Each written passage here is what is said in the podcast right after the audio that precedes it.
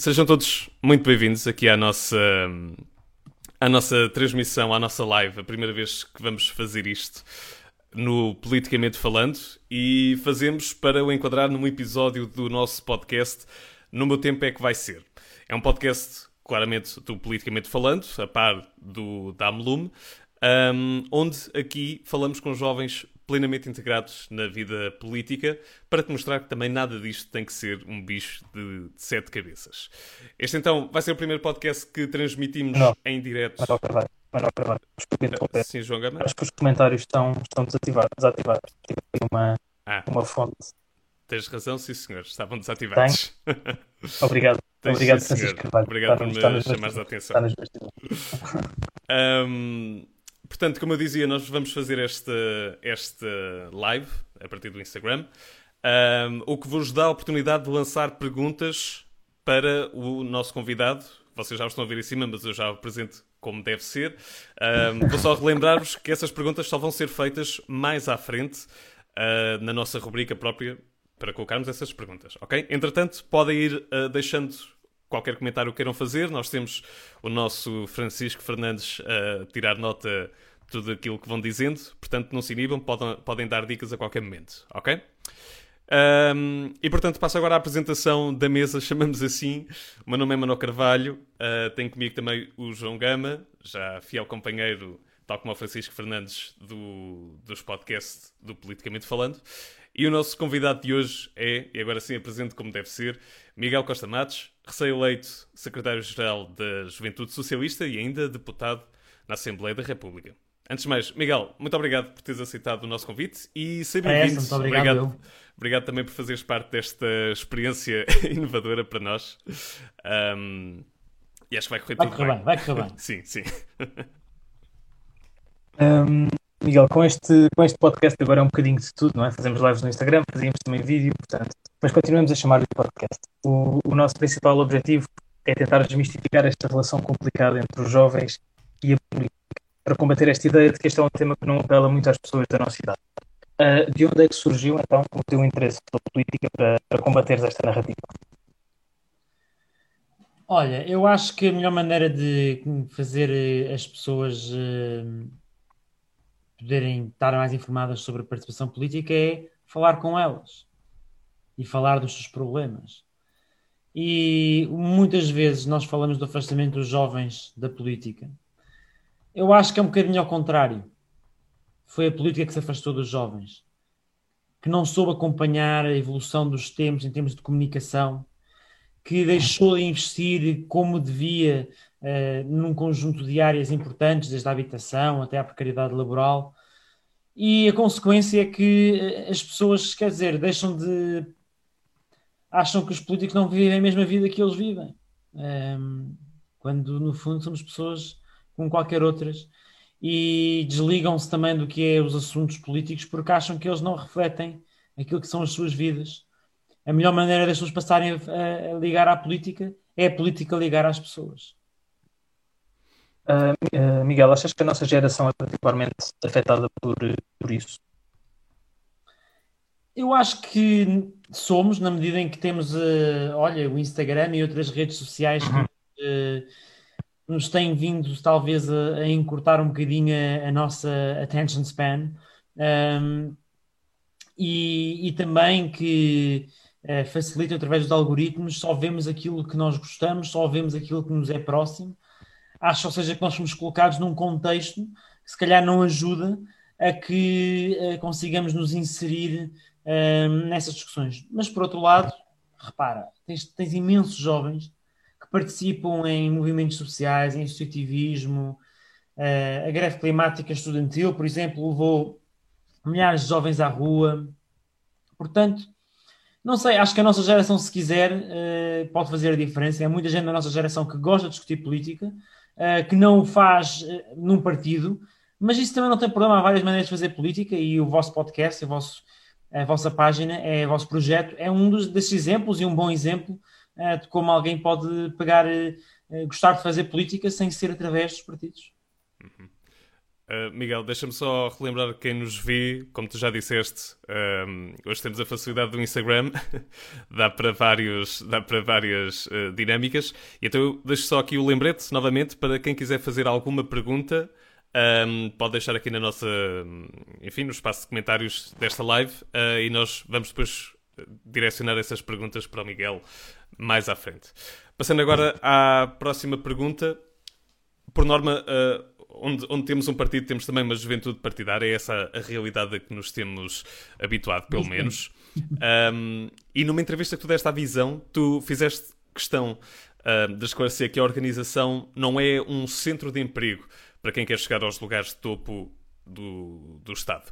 Achas que há algum preconceito contra as juventudes partidárias, especialmente um, contra as de partidos no poder? Repara, eu acho que é natural que os partidos que estão no poder contratem pessoas dos seus partidos para uh, ocupar cargos de confiança política. Uh, uma pequena minoria desses lugares acaba por ser ocupados por militantes uh, das juventudes partidárias desse partido e surge sempre, surgiu agora neste governo do PS, mas surgiu antes no governo do Passos Coelho, críticas a essa situação. Quando elas podem representar abusos e pessoas que não têm competências para tal, é evidente que nos deve preocupar a todos até porque são funções de muita responsabilidade. Agora, uh, não devemos confundir isso com achar que qualquer pessoa que, se junta a uma juventude partidária tem ali um acesso a, um emprego. A grande esmagadora maioria dos militantes da juventude socialista não, não o tem, como imagino que na altura dos governos PSD, da JSD também não o têm. Uh, e a esmagadora maioria dos membros dos gabinetes, tanto agora como com certeza na altura de governos PSD, não são membros das juventudes partidárias. Acho que é conveniente algumas pessoas criarem essas narrativas. Um, e acho que às vezes nós também uh, permitimos que isso seja o que ocupa a agenda mediática, a atenção das pessoas sobre as virtudes partidárias, porque não conseguimos transmitir aquilo que são as nossas ideias, as nossas causas.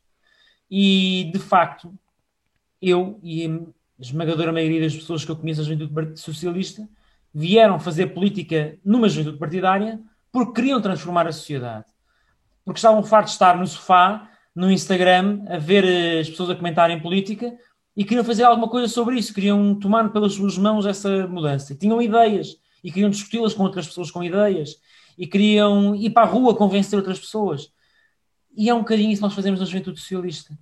E isso é tudo menos ser um centro de emprego e por isso, existindo esse preconceito, é importante quebrá-lo e é importante dizer às pessoas venham para cá para discutir ideias e por fazer das vossas causas realidades.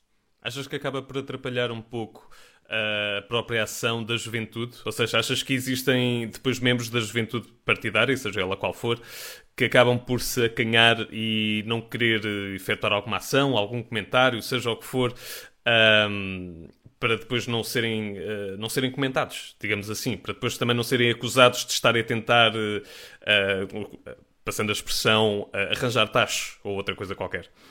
As pessoas são humanas, não é?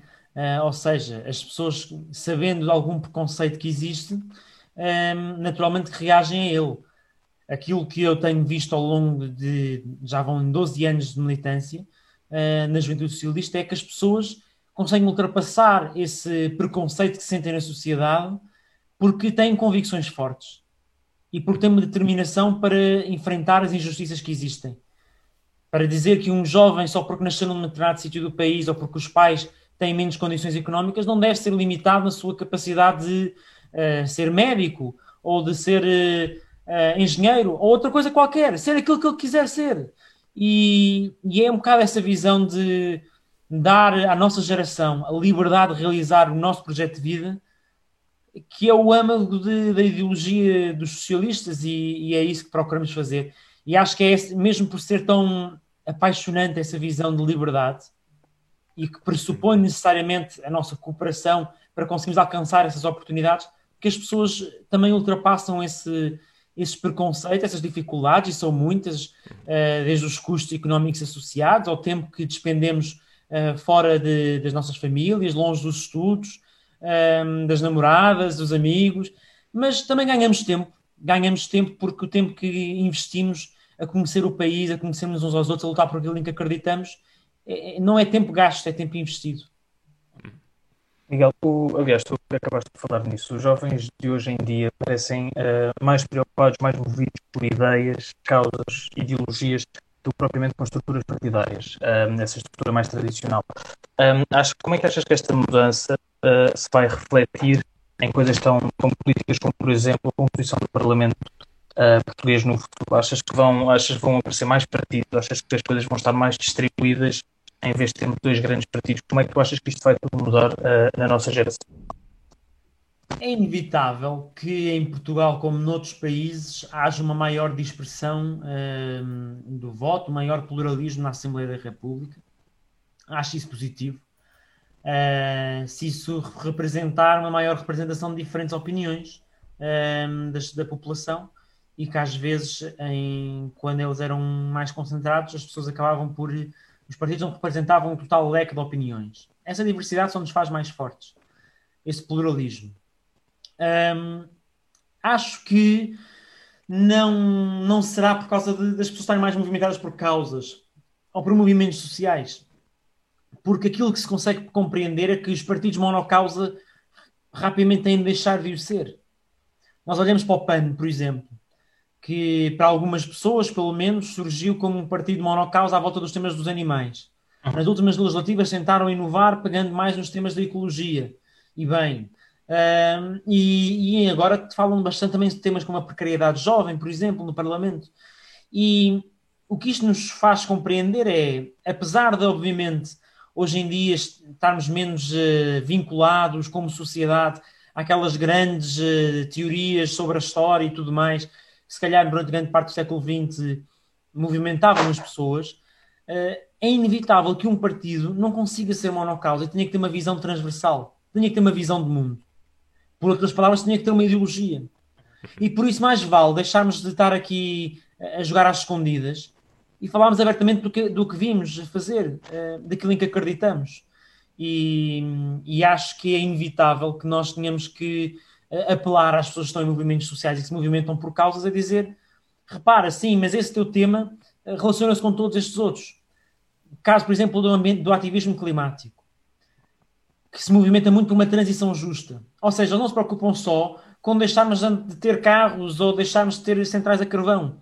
Preocupam-se também com os direitos dos trabalhadores, com as desigualdades que daí advêm. E isso implica necessariamente fazer um, uma intervenção política que é mais alargada do que só um ativismo setorial. E o desafio está nos partidos de mostrar o valor desse ativismo mais abrangente. O que não quer, obviamente, dizer que não haja um enorme valor como sociedade de termos pessoas a, ati a fazer ativismo só setorial ou porventura a participarem em movimento ativistas de diferentes setores. O que é importante, sobretudo, é que as pessoas se sintam empoderadas para uh, falarem e intervirem por aquilo em que acreditam. Miguel, e achas que os partidos estão a conseguir fazer essa. estão se conseguir aproximar dessas causas que mobilizam mais as pessoas para também mostrar-lhes que tudo acaba por ser política, não é? Ou seja, podes ter estas causas e podes ser muito ativista nisto, mas isso, essa crença tem política. Achas que os partidos estão a conseguir fazer essa ponte com, com gerações mais próximas de, das nossas, da nossa? Eu acho que os partidos querem fazer. Um, acho que muitas vezes não o têm conseguido fazer e acho que cabem às juventudes partidárias também liderar pelo exemplo e conseguir servir desse elo de ligação de porta-vozes da nossa geração junto aos partidos, muito mais do que embaixadores dos partidos junto à nossa geração. A nossa função não é ser uma correia de transmissão, é ser aqui uma força que coloca uh, novas preocupações, uh, novos protagonistas, novos movimentos no seio dos, uh, da agenda política, nos corredores do poder, e essa ligação é um bocadinho aquilo que é o projeto que trouxe para a Juventude Socialista, um, ehm, de conseguirmos realmente ter uma maior ligação ao terreno, à sociedade civil, diferentes formas de comunicar, um, ehm, porque o que eu tenho sentido uh, nestes anos como dirigente uh, a conversar, a praticar isto que, que agora proponho a nível nacional é que o associativismo, os movimentos ativistas sentem uma enorme. sentem que ninguém os ouve. E que até, até podem convidá-los para se sentarem. Então, tens lá o que é que tu pensas? E depois é cri, cri, cri, cri e não se fazem nada. Uh, e portanto, está na altura de verdadeiramente uh, ouvirmos, não é só deixar as palavras entrarem pelos ouvidos, é verdadeiramente escutarmos e sermos consequentes com aquilo que ouvimos. É para isso que cá estamos. Miguel, nós ontem tivemos eleições presidenciais, é um tema inevitável. Marcelo Rebelo de Sousa venceu na primeira volta, mas a JS aconselhou o voto nas candidaturas de esquerda. Portanto, falamos, claro, de Ana Gomes, Marisa Matias ou João Ferreira. Portanto, um destes uh, candidatos. Os candidatos um, de esquerda. Exatamente, era só para relembrar. Era só para... No entanto, uh, ao todo estas candidaturas, agora uh, no final das eleições já, já conseguimos ter este resultado, conseguiram pouco mais de 21% de, dos votos. A JS ficou desiludida com estes resultados. A JS ficou desiludida com uh, a ver ter uma abstenção tão grande. Ficámos desiludidos, obviamente, com os candidatos de esquerda não terem uma votação mais expressiva. Uh, acho que não podemos daí concluir que só existem 20 e poucos por cento de eleitores de esquerda no nosso país. Vimos, através de várias sondagens, uh, como havia um conjunto de pessoas de esquerda que acabaram por votar no professor Marcelo Rebelo de Sousa, uh, nós entendemos que era importante fazer um apelo a que se votasse nos candidatos de esquerda. Porque esta eleição, apesar de uh, as sondagens darem uma larga margem de vitória para o atual Presidente da República, esta eleição é sempre sobre colocar em causa, em discussão, valores, preocupações, propostas. E por isso, para mim e para os jovens socialistas, fazia sentido termos, eh, votarmos e empenharmos para, para que as pessoas votem em candidatos que defendem o Estado Social eh, e um Estado Social mais público, que consiga ser regido pelos interesses eh, do povo e não pelos interesses do lucro, que tivéssemos candidatos que defendessem a regionalização num país profundamente desigual, e aliás, os resultados também refletem um bocadinho essa desigualdade territorial que nós temos, que se preocupassem com uma saída da crise que fosse eh, assente no combate às desigualdades, numa visão mais ecológica, uh, num, num, investimento público, enfim. Nós defendemos os candidatos à esquerda, defendemos aquilo que são as ideias, os valores que subjazem. Naturalmente que não concordamos com todos, por exemplo, alguns desses candidatos não têm uma visão sobre a Europa com a qual nós concordamos, eh, defendem regimes eh, eh, externos com que também nós não concordamos, mas sem dúvida que no momento em que se discutia a defesa da Constituição e todos os direitos sociais e económicos que estão na Constituição, fazia sentido defender aqueles que querem fazer cumprir a Constituição à esquerda. Uhum. Uh, ainda sobre este tema, um, ehm, tanto a JS como o PS acabaram por uh, uh, não apoiar os mesmos candidatos. Uh, qual é que tu achas, ou como é que tu achas que se sentiu a diferença entre estes dois órgãos, que no fundo acabam por ser complementares, não é? Sim, nós ambos demos liberdade e nunca a Juventude Socialista deixou de dar liberdade quando o Partido Socialista deu essa liberdade. O que nós fizemos foi, dentro do espaço de liberdade, orientar no sentido de um voto à esquerda, porque achamos que alguém que foi contra a, disponibilização da interrupção voluntária da gravidez, de, da regionalização, um candidato à direita, eh, tendencialmente eh, não deveria receber eh, o apoio, a mobilização, o voto dos jovens socialistas e eles sim deviam se mobilizar para os candidatos à esquerda. Um, mas houve, naturalmente, dirigentes da Juventude Socialista e militantes que votaram no Marcelo Rebelo de Sousa, como houve dirigentes e militantes do Partido Socialista que o fizeram. Miguel, um, para além disto, estas eleições têm outra história. Tivemos uma, uma forte expressão em votos para uh, André Ventura, indiretamente, do, indiretamente uh, também para o Chega, é? o partido André Ventura. Uh, tu próprio, estou aqui a citar, já te afirmaste no combate a difusores de ódio, do racismo e de extrema-direita. Pergunto se André Ventura cabe dentro desta categoria e como é que cabe aos jovens equilibrar uma política cada vez mais extremada se o André Ventura não cabe nessa categoria, não sei quem é que cabe. Uh, André Ventura tem seguido o livro dos extremistas internacionais uh, à vírgula. Tem feito tudo. E o que é muito preocupante é que, de facto, nós não estamos a conseguir uh, apresentar aqui, primeiro, desmascarar as várias mentiras que ele faz, que ele diz de forma constante, mas também conseguir convencer os eleitores dele, que não são uh, difusores de ódio, protofascistas, seja o que for, de maneira alguma, bom, a maioria deles, pelo menos, uh, e conseguir-lhes dizer: não, repara, uh, aquilo que melhor serve os teus interesses, aquilo que, aquela irritação que tu sentes com o sistema, nós também a sentimos. E nós estamos cá para mudar esse sistema. E, e isso tem que nos fazer refletir. De facto, muito antes destes uh, atuais antissistema, eram os socialistas que foram contra um sistema que dizia que nós tínhamos que uh, trabalhar sem limite de horas, que negava às pessoas o direito ao voto, e nomeadamente às mulheres. Foram, eram os socialistas que eram antissistema a defender um Serviço Nacional de Saúde. Uhum. Acho que há um conjunto de elementos do nosso sistema económico, do nosso sistema político, são profundamente uh, difíceis de nós aceitarmos. Isso tem que nos mobilizar para, para qualquer coisa.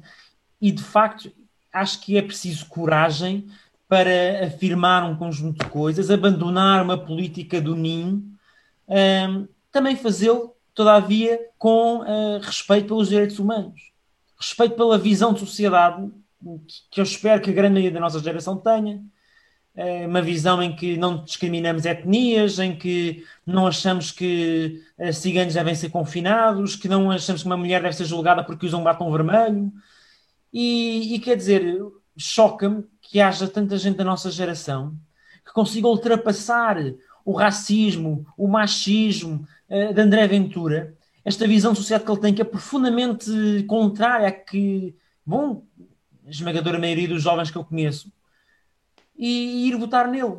E isso só pode significar que nós não estamos a. Nós que defendemos essa mesma modelo de sociedade, não estamos claramente a fazer o suficiente para conseguir mostrar a, a essa malta que nós estamos aqui a, a defender o que eles defendem. E, e isso é, é algo que, que, nós nos deve mover com, com grande paixão. Obviamente que há aqueles que defendem esse modelo de sociedade do ódio, da divisão, esses temos que eh, combater, combater com as ideias, combater nas ruas, combater por todos os meios necessários. Uhum. mas esse, esse é, um, é um ponto importante, esta ideia de mudar o sistema em vez de destruir o sistema, não é? Ou seja, uh, como é que as forças políticas estão já tradicionais, como é o caso do PS, do PSD, uh, eh, que já estão no poder, estão no poder há muito tempo, como é que essas forças políticas podem conquistar esta eleitorado contra o sistema e podem também ser uh, contra o sistema na ideia, na ideia de reformular o sistema? Como é, que, como é que podem fazer também essa ponte e puxar aqui que as pessoas estão contra o sistema? Eu acho que é importante, antes de responder a isso, fazer também um, um, um breve parênteses, que é André Ventura nasceu do sistema. Uhum. Nasceu no PSD, nasceu uh, também, uh, fez, prometeu que ia ter exclusividade, fez consultoria fiscal, era inspector da, da autoridade tributária, saiu para ajudar os mais ricos a fugirem aos impostos. Ou seja, uh, querem um exemplo de alguém do sistema? Ei-lo. Tal como Donald Trump era alguém do sistema. E felizmente agora, passado quatro anos, temos a oportunidade de, de hum, fazer este balanço. Donald Trump dizia que ia drain the swamp, esvaziar uhum. o pântano, que ia destruir o sistema. E durante quatro anos o que ele fez foi só reforçar o sistema. Baixou os impostos sobre os mais ricos, uh, alimentou ainda mais um complexo industrial militar que suga os recursos todos públicos uh, dos Estados Unidos da América. Uh, quer dizer, guerras acabou com elas? Não. conseguiu movimento mudar a globalização, não, criou uma guerra comercial com a China que custou milhares de empregos nos Estados Unidos da América. E, portanto, quer dizer, o sistema muda com estes populistas? Não muda. Uh, não muda nem é destruído. Uh, quanto muito, o que, o que é destruído é os elementos que nós queríamos preservar, de democracia, de liberdade de expressão, normaliza uh, o ódio ser trazido cá para fora, como é que nós podemos transmitir às pessoas que, que não é destruir, é mudar? É, é olhar para, para tudo o que é eh, experiências ao longo da história. Sempre que se tentou destruir algo para trazer algo novo, não correu bem. Pá, manifestamente. Uh, e, e, a nossa geração uh, pode-se. Acho que devemos lutar por mudanças uh, ambiciosas e devemos falar com sangue na guerra e com paixão no coração, mas não devemos ser encantados por uma imagem que é preciso deitar tudo, tudo para o lixo para reconstruir algo novo. O que nós precisamos é de conseguir uh, fazer estas mudanças e estas mudanças, pá, uh, enfim, têm que ser feitas conciliando os seus vários custos. Uhum. Exemplo de, de, novamente de, das alterações climáticas. Não, um outro exemplo para não pegar sempre nas alterações climáticas. Redistribuição de riqueza e de rendimentos. Se nós pusermos impostos excessivamente altos, sabemos que os rendimentos, a riqueza, vão fugir, que as pessoas uh, poderão uh, utilizar outros tipos de esquemas para fugir aos impostos. Este, este argumento habitualmente é utilizado para descrever o nosso atual nível de fiscalidade. O que está provado é que este tipo de pico não se atinge no nosso atual nível de fiscalidade, mas uh, um bom bocado mais além. Mas neste momento, com uma fúria de redistribuição, quiséssemos pôr os impostos a 100%, bom, não aconteceria com certeza uh, coisas de bem a muitas pessoas. Mas nós vamos fazer uma coisa incremental. E à medida que as pessoas se tornam mais ricas, tornamos também os impostos mais pesados. Então isso não é só mais justo, como também é mais eficaz. E digo-te mais uma coisa: FMI, OCDE, conjunto de instituições insuspeitas, hoje em dia já defendem que isso é chave para promover o crescimento e que em países profundamente desiguais como o de Portugal é uma das medidas mais eficazes para aumentar o crescimento económico. E por isso é preciso realmente apostar nestas políticas de mudar o sistema e de combater as desigualdades. Miguel, deixa-me só fazer um novo lembrete uh, a toda a gente que nos está a ver. Uh, nós hoje estamos a fazer uma live, como já repararam, pelo Instagram. Portanto, quem quiser pode deixar à vontade as vossas, uh, as suas perguntas para o nosso convidado de hoje, Miguel Costa Matos. Nós iremos, dentro de momentos, também passar já para, uh, para a nossa secção de perguntas, chamemos assim, a nossa rubrica dedicada a isso. Um, Miguel, antes mesmo de passarmos para isso, só acabar com uma uh, com uma última pergunta, que no fundo é um bocado um reforçar daquilo uh, que fomos falando, tu, que fomos falando agora nesta última parte. Já, um, já colocaste aqui ah, a tua opinião em relação ao, ao populismo Uh, e também ao extremismo na política, mas uh, pensou acabou por falhar um pouco a parte em, uh, sobre aquilo que nós podemos realmente fazer para combater estas tendências. Tu já disseste que realmente é preciso chamar a atenção das pessoas que defendem estas ideologias um, e, Uh, e, e, no fundo tentar também chamá-las um bocadinho uh, a aceitar aquilo que é uma visão um pouco mais democrática, pelo menos. Mas, uh, mas a verdade é que essa é uma, é uma opinião mais ou menos geral, não é? Não vamos, se perguntarmos a 10 pessoas na rua, quase todas vão dizer mais ou menos que vão dizer mais ou menos isso, que realmente temos que convencer as pessoas a aceitar uma via democrática, como é que os jovens, principalmente, uh, tendo em conta que er, este mundo da política acaba por ser para muitos quase que uh, um mundo à parte, em que às vezes nem sequer conseguem entrar uh, com alguma facilidade, não é? Como é que os jovens poderão também fazer para demonstrar essa, essa vontade, essa ideologia e acabar assim por combater este populismo e este extremismo que cada vez mais vão crescendo um bocadinho por todo o mundo, nem só em Portugal, nem só na Europa? Olha, há uma primeira coisa que hoje em dia já se diz muito, que é os mídia e a atenção que nós damos a estas forças alimentam estas forças. Bom, e aqui há um velho dilema que é eh, vamos ignorar que esta malta diz barbaridades um, ehm, ou uh, vamos uh, denunciá-los correndo o risco disso aumentar a exposição das suas ideias. Eu acho que aqui há uma dificuldade que é um bocadinho naquilo que eles dizem que é uh, verdadeiramente atentório dos nossos direitos, da nossa visão uh, civilizacional, aí devemos denunciar. Naquilo que são fé diversos, temos que resistir a nossa vontade de, de, às vezes, ir lá dar uma machadada, porque de facto, às vezes, eles criam fé diversos para conseguir ter mais atenção mediática, e claramente, por exemplo, esta história da admissão um, foi um, um fé diver, uh, embora, obviamente, deu-me deu pelo menos a mim, acho que muita gente de gozo, ver aquele tipo ter que se demitir porque ficou atrás da Ana Gomes no voto nacional. O que é que eu acho que verdadeiramente pode ser feito e que tenha um, verdadeiro impacto? Bom, em primeiro lugar, acho que os políticos não podem deixar vazios e não podem estar aqui numa política de, de hesitação e de ninho. Uh, há uma velha música do, do, do Sérgio Godinho que é uh, mais vale um cão raivoso do que um carneiro, mais vale um cão raivoso do que um caranguejo, que anda para a frente e para trás e depois solta um bocejo. e de facto não podemos permitir que, que, esta, que a política seja um bocadinho para a frente e para trás e depois solta um bocejo, ou que tudo mude uh, para tudo ficar na mesma, como nos dizia Lampedusa. Ou seja, é preciso de facto ir aos problemas e é preciso não deixar alguns problemas que existem ficarem por, por abordar. As pessoas sentem inseguranças em grandes partes do nosso interior, um, com falta de integração de minorias étnicas, com crime. Para vamos falar desses problemas. A visão do sistema-direita é vamos segregar. A nossa visão tem que ser vamos incluir. E nós temos em Portugal os melhores programas para, para promover a inclusão, programas de escolhas, por exemplo. Temos que o, promover, temos que o incrementar. Portanto, isso é um elemento. O, o outro elemento é a política não pode ser só e não se pode focar eh, só exclusivamente sobre a chamada política de identidade. Isto é uma coisa que se tem sido muito uh, falada na ciência política ao longo do tempo, de, quer dizer, com a queda do muro de Berlim, muitos partidos, e sobretudo à esquerda, abandonaram a política económica como se ela pudesse ser uh, feita uh, só pelos mercados.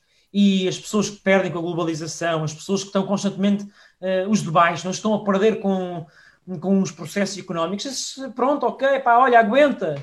É pá, não, aguenta não. Não é aceitável que a nossa geração, para ter um salário digno, tenha que ir para o Luxemburgo não é aceitável que nós tenhamos que esperar não sei quantos anos para conseguir ter um emprego sem ser precário. E, portanto, nós temos que verdadeiramente ir tocar nos assuntos que afetam o bolso das pessoas. E também é isso que explica que, de 2015 até 2019, houve um aumento enorme na confiança que no Parlamento e no Governo. Não foi só por o PS ser popular ou já não ser popular. É porque o Governo fez alguma coisa verdadeiramente para uh, afetar a vida das pessoas, uh, porque virou a página da austeridade. E acrescentava mais uma coisa, que é palavra dada, palavra honrada. Cumpriu com aquilo que veio prometer. Não é estar aí a, a, a, dizer o que é que vai fazer e depois, ah, as circunstâncias mudam, afinal, não dá para fazer isto. Dava só um último ponto de coisas que é preciso fazer estruturalmente. Nós não nos podemos deixar prender pela tecnocracia, pela burocracia. Um, e nesta pandemia, por exemplo, é um risco, porque, enfim, estamos nas mãos dos cientistas uhum. e muitos devemos descobrir uma vacina, mas, mas, eu acho que é preciso falar com mais humanidade. Não sei se se recordam do filme um, dos três cartazes em Ebbing, Missouri, um, e que realmente ah, demonstra uh, que o ódio só se combate com o amor, com a compaixão.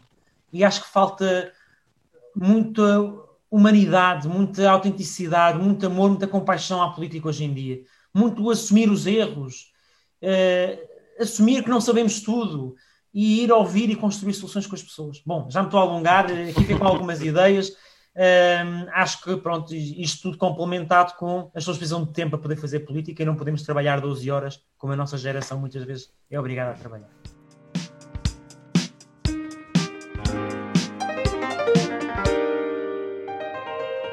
Miguel, muito obrigado. Uh, antes de continuarmos por, uh, por ter aceitado esta entrevista, novamente por, teres aqui, uh, por estares aqui a responder às nossas perguntas. Vamos passar agora, agora sim às nossas perguntas do Instagram. nós vamos recebendo algumas aqui na nossa secção de comentários ao longo da entrevista. Vamos começar com esta porque vai tocar um bocadinho neste tema, então é para não perder o fio à meada. É do Ruben de Silva.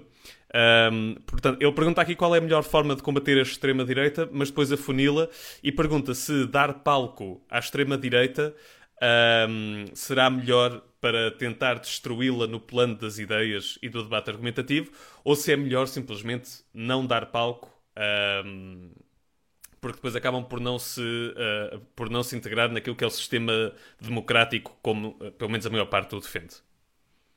Obrigado, Manel, e obrigado, Ruben, pela pergunta. Como dizia há bocado, acho que é uma pescadinha de rabo na boca. Não dás atenção, eles continuam por aí à solta a, a dizer as maiores barbaridades e isso aos poucos vai, vai sendo empenhado e, e sem contestação. Um, o que isto da política é sempre. O, nós estamos sempre a, a esgrimir argumentos e a esgrimir narrativas. E se deixamos que aquela narrativa entre sem ser contestada, então as pessoas vão achar que ela tem algum quê de razão. E não tem razão nenhuma aquilo que eles dizem sobre o RSI é mentira. Uh, e, portanto, nós temos que contestar essas mentiras. Ah, mas, por outro lado, se lhes estamos sempre a dar palco e a, a, a meter uh, pronto, no, no, topo das nossas discussões políticas, também não fazemos nenhum contributo. Uh, acho que isso houve um bocadinho nestas eleições presidenciais. Houve. Uh, por parte dos candidatos, também por parte dos mídia. Uh, há um, um, excelente programa que é feito por jovens, que é o Fumaça, e que há uma excelente newsletter do Ricardo Ribeiro, que é o seu fundador, e que fala disso mesmo, que nos recorda como numa discussão entre duas candidatas de esquerda, Marisa Matias e Ana Gomes, foi a jornalista Clara de Souza que trouxe o tema da André Ventura para cima da mesa. Temos que resistir a estes impulsos. Eu sei que é um tema hum, que nos dá vontade de discutir, seja porque vemos jornais em alguns casos, eh, seja noutros casos porque nos eh, revolta e faz o sangue ferver, e a mim faz, acho, acho que já deu para perceber, mas uh, temos que ser disciplinados e focados. Miguel, eu vou escolher aqui uma pergunta do David Belin, que diz: Olá Miguel, muitas pessoas queixam-se que Portugal é um país atrasado quando comparado a outros países da Europa. Como pensas combater isso? E ele assina com um abraço de um novo militante da JT. Mas fica a ideia: como é que, como é, como combater este atraso? Obrigado, David, em primeiro lugar, e, e bem-vindo. Um, Portugal tem um atraso em muitas áreas, de facto. O nosso maior atraso é das qualificações. É, é um atraso que conseguimos colmatar nos últimos 45 anos de democracia, é, já vai um bocadinho mais, ehm, com a democratização do, do ensino, é, a geração dos nossos pais, muitos não conseguiam acabar o secundário, e com a democratização do ensino superior. Hoje em dia, assim, metade da nossa geração vai para o ensino superior. Uhum. Na altura dos nossos pais era substancialmente menos. E, aliás, muitos da nossa geração são os primeiros uh, da sua família a ir uh, para o ensino superior. E, portanto, temos que, em primeiro lugar, reconhecer o muito que já caminhamos. Temos que reconhecer também uh, que a nossa economia, de facto, está atrasada. E porquê que a nossa economia está atrasada? É porque os portugueses são preguiçosos? Não. Nós olhamos para Auto-Europas, Renault Cacias, tu falas do setor automóvel, mas podia falar de N outros setores. As empresas estrangeiras investem cá porque os portugueses trabalham bem. Mas para outros países, vemos imigrantes portugueses, são dos mais elogiados que há. Os portugueses trabalham bem. O problema não é esse. O problema é que o nosso país falta-lhe capital. Falta-lhe capital investido, falta maquinaria nas fábricas. As fábricas são muito antiquadas, dependem muito uh, do trabalho manual. Uh, falta capital investido publicamente. Falta ferrovias que consigam levar os nossos produtos daqui para fora. Uh, falta também investimentos sociais, nomeadamente na educação, falta investimentos verdes que consigam alavancar a enorme energia que nós temos para conseguirmos ter cá indústrias mais intensivas em energia, como a indústria química ou a siderurgia. Enfim, falta-nos realmente aproveitarmos as nossas oportunidades. Agora, a economia do futuro. Perguntavas-me como é que nós podemos colmatar isto para o futuro. A economia do futuro, bom, teremos agora com o Covid, uma reorganização das cadeias de fornecimento mundiais. Uh, vai haver algumas fábricas que virão da Ásia para cá. Uh, nós temos que fazer uma escolha. Queremos ser a China ou Bangladesh da Europa ou queremos ser um, um país europeu com salários dignos? Eu acho que devemos ser um país europeu com salários dignos. Temos que rejeitar aquela que foi narrativa no período da Troika, em que alguns diziam: pá, pois nós agora para ser competitivos temos que desvalorizar os salários. Não no comércio internacional, nós competimos não é pelo preço, é pelo valor. Não é baixando os salários, é aumentando a qualidade do que nós produzimos. E, portanto, nós temos que investir em inovação, temos que investir em maquinaria mais avançada, na chamada indústria 4.0. E o que é que isso exige em termos da teoria económica? Se nós vamos para a teoria económica, nomeadamente para, para as revoluções industriais, isso exige tra tratar o trabalho de forma digna, por dois motivos. Porque se o trabalho for muito barato, ninguém investe em maquinaria. E em segundo motivo, que é quando as pessoas estão e ficam nos seus trabalhos, ganham uma coisa que é o capital humano. Investem, ganham raízes, ficam melhores a fazer aquilo que, que estão a fazer. E é isso que Portugal tem que apostar. Em ter trabalho digno como uma ferramenta para também conseguir ser uma economia do conhecimento e assim ser competitiva a nível internacional. Miguel, vamos agora passar à próxima, à próxima pergunta, que é do Gabriel. Um, o nome do Instagram é Fabrega Gabriel. Portanto, uh, ele pergunta se tu te identificas como socialista ou como social-democrata. E nós aqui pedimos, talvez, para ires um bocadinho além do espectro português PS-PSD. E já agora certo, também não, explicar é... a diferença, claro. PS-PSD era óbvio PS, não é? Não. Um, ou seja, o PSD foi fundado como Partido Popular Democrata, depois adotou o nome PSD. Uh, e tem ficado ao longo dos anos, mas é tudo menos social-democrata e, e, estava na hora, se calhar, deles reconhecerem isso uh, e se calhar por andarem tão perdidos em relação em termos ideológicos, é que também tem os resultados das sondagens que tem e o próprio Rui Rio vem para o Twitter com, com comentários tão tristes a comentar as suas, as suas sondagens. Um, ehm, qual é, é a diferença entre socialismo e social-democracia? Bom, isto tínhamos aqui matéria para um debate académico de muitas horas, Gabriel. Uh, agradeço a tua pergunta uh, para tentar transmitir um bocadinho o que é, que é a minha visão entre socialismo e social-democracia. É um bocadinho a diferença entre a social-democracia querer uh, gerir um sistema que essencialmente é, é, é, é de mercado livre e que mantém aqui algumas dos, in, dos instintos de maximização de lucro de empresas que tendem a maximizar o valor dos acionistas, ou seja, que é um conjunto de premissas do mercado muito maior do que o socialismo democrático. O socialismo democrático, sendo democrático e sendo reformista, como é o caso do PS, tem que necessariamente fazer as coisas por reformas, reformas graduais, mas que tem como fim último, como utopia, e as utopias, enfim, eh, como consta do nome, é um lado nenhum, é um caminho para o qual nós caminhamos, mas que não sabemos se alguma vez iremos atingir. Mas a ideia do socialismo democrático é que, como resultado final, temos um sistema económico que não, não se organiza com base uh, no lucro financeiro, mas nas necessidades das pessoas, nas necessidades do planeta. Uh, e para mim, isto faz muito mais sentido. É evidente que sou um socialista de mercado. Sendo economista, compreendo que a quantidade de informação sobre a preferência individual das pessoas que o mercado consegue sintetizar através do sistema de preços é muitíssimo útil como um sistema de gestão de informação e por isso o, o mercado permite-nos aqui alguma eficiência, alguma, alguma facilidade em, em, conseguir gerir uma economia. Mas é possível termos sistemas de mercado que não sejam tão insustentáveis do ponto de vista ambiental e social. E é possível substituí-los por mercados que, que verdadeiramente eh, tenham em, ponham em primeiro lugar as pessoas. E é por isso que eu, por mim, digo que sou socialista. Porque defendo uma visão ética para a economia que vai além do que o nosso sistema atual com alguns remendos. Quero mesmo tocar na arquitetura, nas raízes uh, do sistema. Uh, mas a Juventude Socialista e o Partido Socialista são amplos e têm neles uh, sociais-democratas, socialistas democráticos e talvez também pessoas de outras persuasões.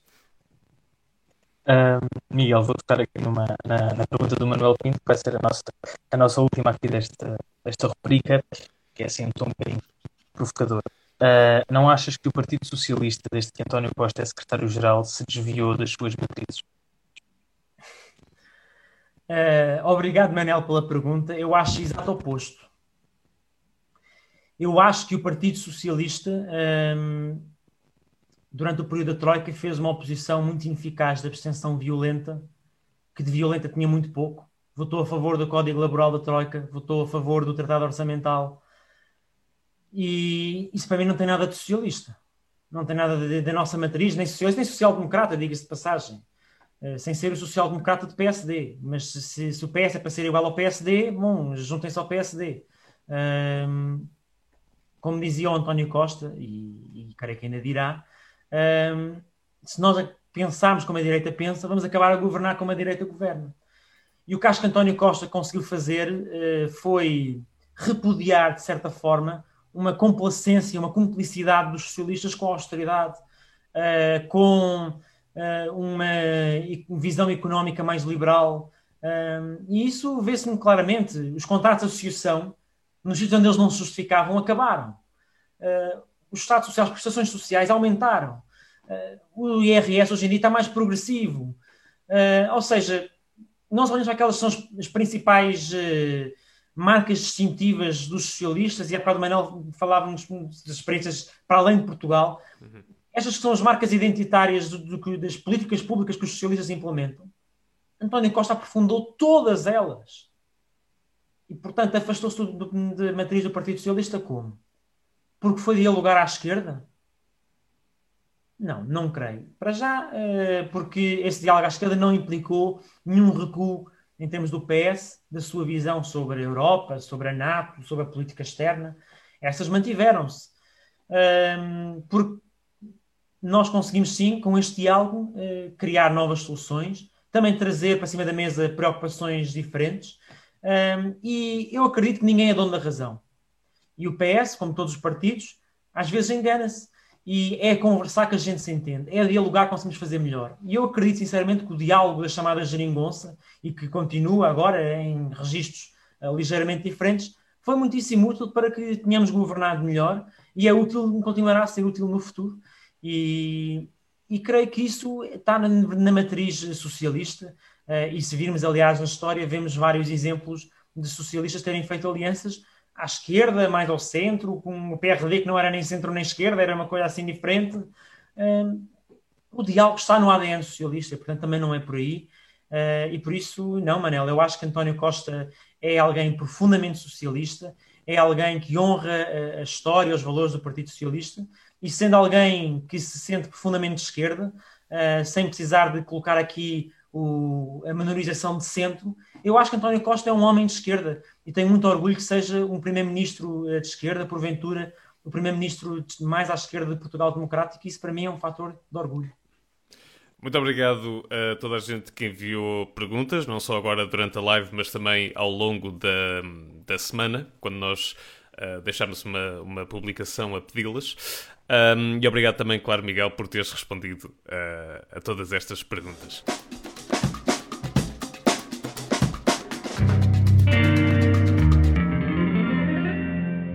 Agora, vamos fechar, como sempre, em grande.